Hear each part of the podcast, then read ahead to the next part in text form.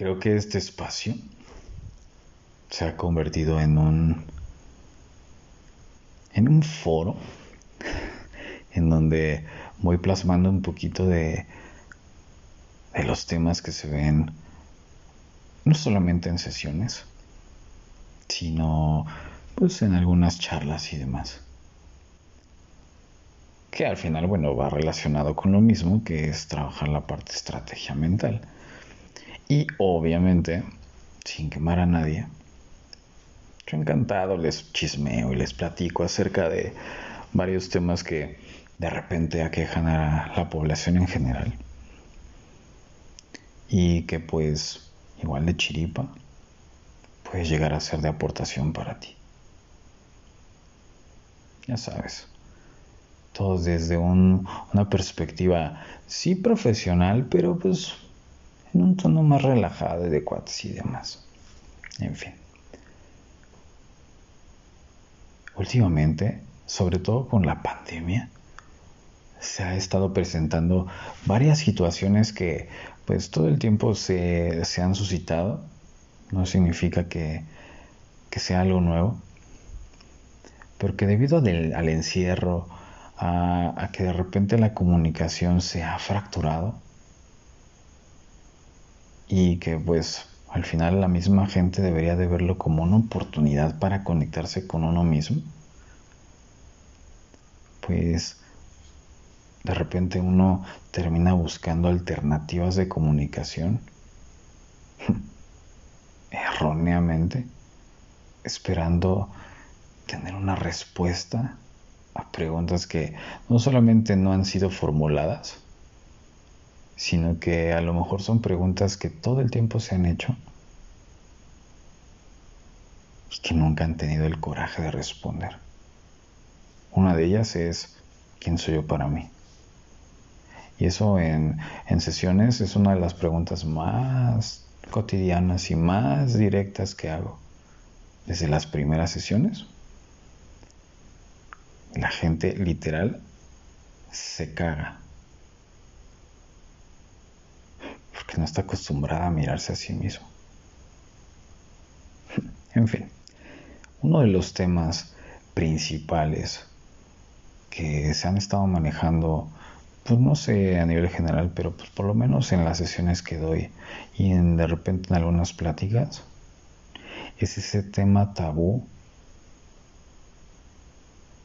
que pues realmente de tabú no tiene mucho porque es algo cotidiano y para algunos países, porque bueno, tengo la oportunidad de dar sesiones para gente de varias partes del mundo, para muchos países latinoamericanos no solo es una tendencia, sino es ya una costumbre. Y eso tiene que ver con su mentalidad, pero bueno, obviamente también la parte del clima y demás. Es muy, muy curioso, pero bueno. Y uno de estos temas es la parte de, la infidelidad.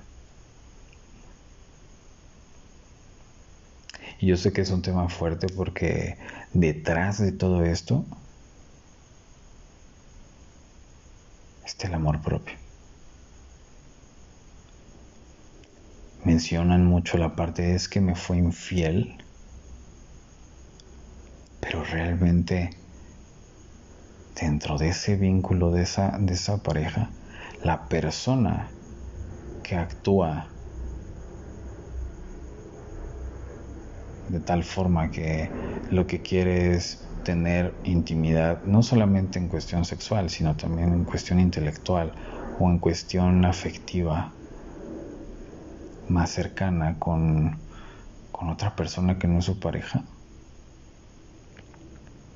realmente lo que está sucediendo ahí es que la perspectiva de sí misma y por ende pues de, de, su compañero se ha perdido.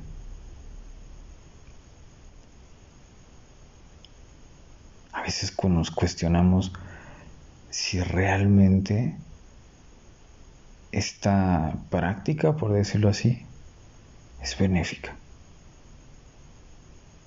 Si a través de los acuerdos que pues en una pareja sana es importante tener comunicación.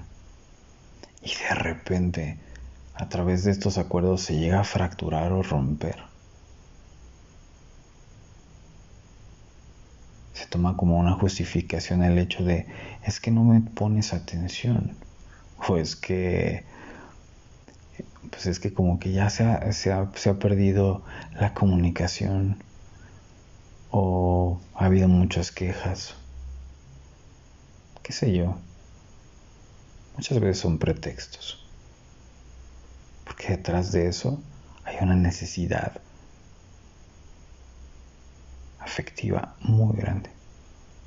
Hay un instinto de carencia, de que nadie es suficiente para poder saciarme. De repente uno de los, de los síntomas es que hay un cierto desgano, hay un hastío de su propia vida. Y de repente hay una expectativa de que la pareja tenga que cubrir esa parte. Cuando ni siquiera son abiertos a, a comunicar para saber cómo te sientes. Ridículo voltear al pasado creyendo que teniendo comunicación con el pasado, uno volverá a vivir lo que pues lo, lo, maravilloso que tuvieron antes. Pero bueno, cada quien trae en su mochila las cargas que le convengan. Y en sesiones, bueno, obviamente a nivel general, pues de repente se, se ven que cuando hay un fastidio a nivel personal, es porque hay muchísima carga. Hay muchas situaciones que al final se están cargando. Muchas personas a las cuales uno quiere convencer con placer, en vez de mirarse a uno mismo. Y cuando se, se llega a una nueva relación y no ha sanado una situación del pasado, viene la frase tan fuerte que dice, no busco quién me la hizo, sino quién me la pague. Está el carajo, ¿no?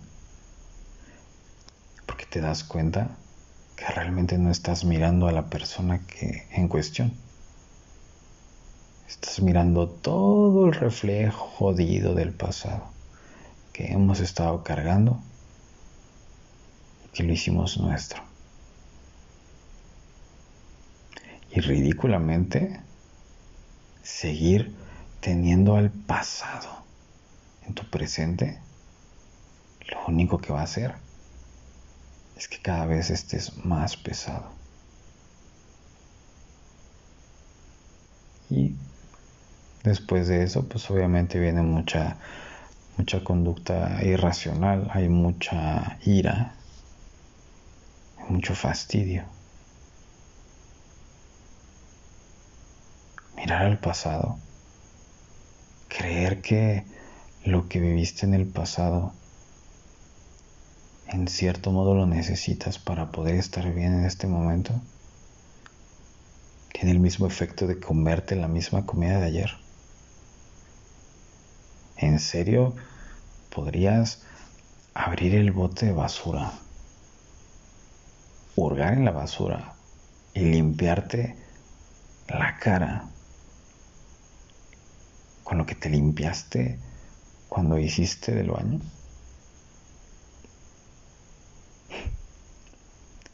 Es el mismo efecto de buscar respuestas en el pasado cuando la vida te está manifestando en el presente.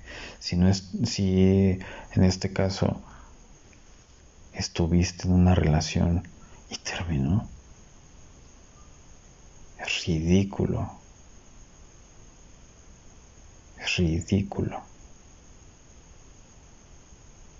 Seguir hurgando ahí. Y ese tema de infidelidad no solamente es a través del coito, simplemente con el mismo contacto. Puede ser contacto visual, contacto de mensajes, comunicación. Y esa infidelidad no es hacia tu pareja, es hacia ti mismo. Es a ti a quien estás defraudando.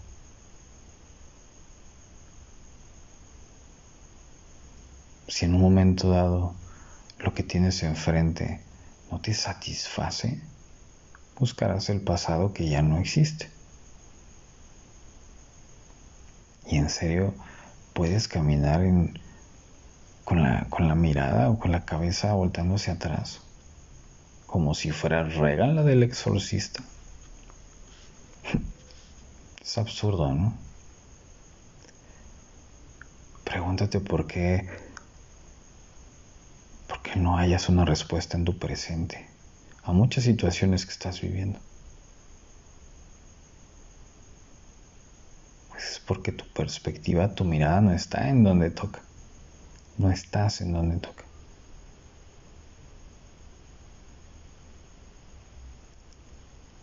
Créeme, esto es últimamente algo tan común. Es una situación muy común que, que se presenta más frecuente en los hombres. Que, no, que de repente el hombre no tiene las agallas para mirarse a sí mismo. Por muchos estereotipos. En, mi experiencia, el 75% de, de la gente con la cual hago estrategia mental son mujeres. El otro 25% de ese 25%, el 60% no van convencidos totalmente.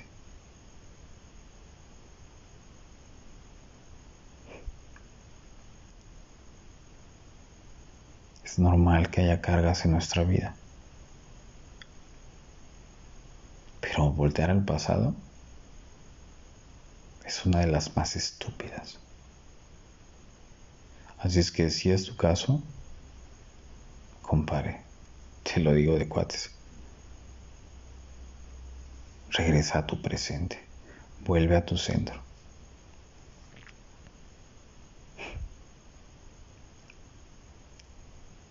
Si realmente quieres estar en el aquí y el ahora,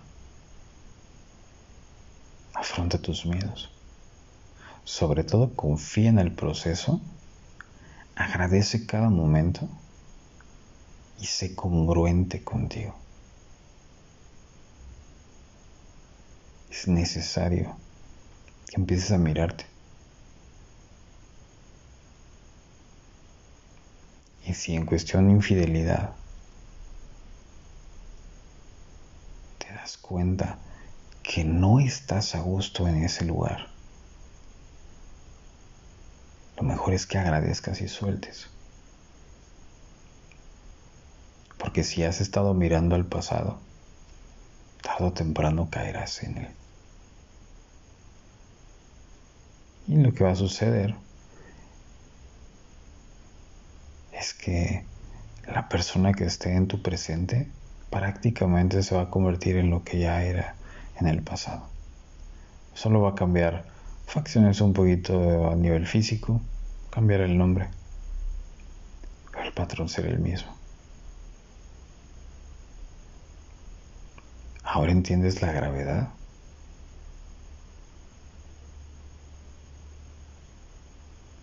En fin. Mal viaje. Si te aporta, fregón. Si no, ya sabes que lo puedes soltar con todo gusto. Pero ya no te engañes. Y por ende, ya no engañes a la otra persona.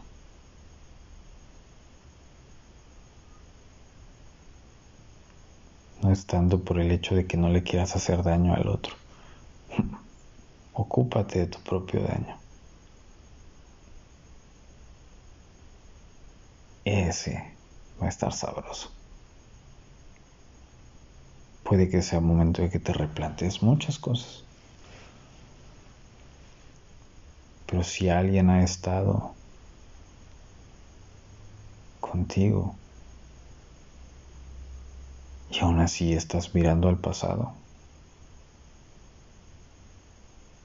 te mereces que te sientas como te sientes.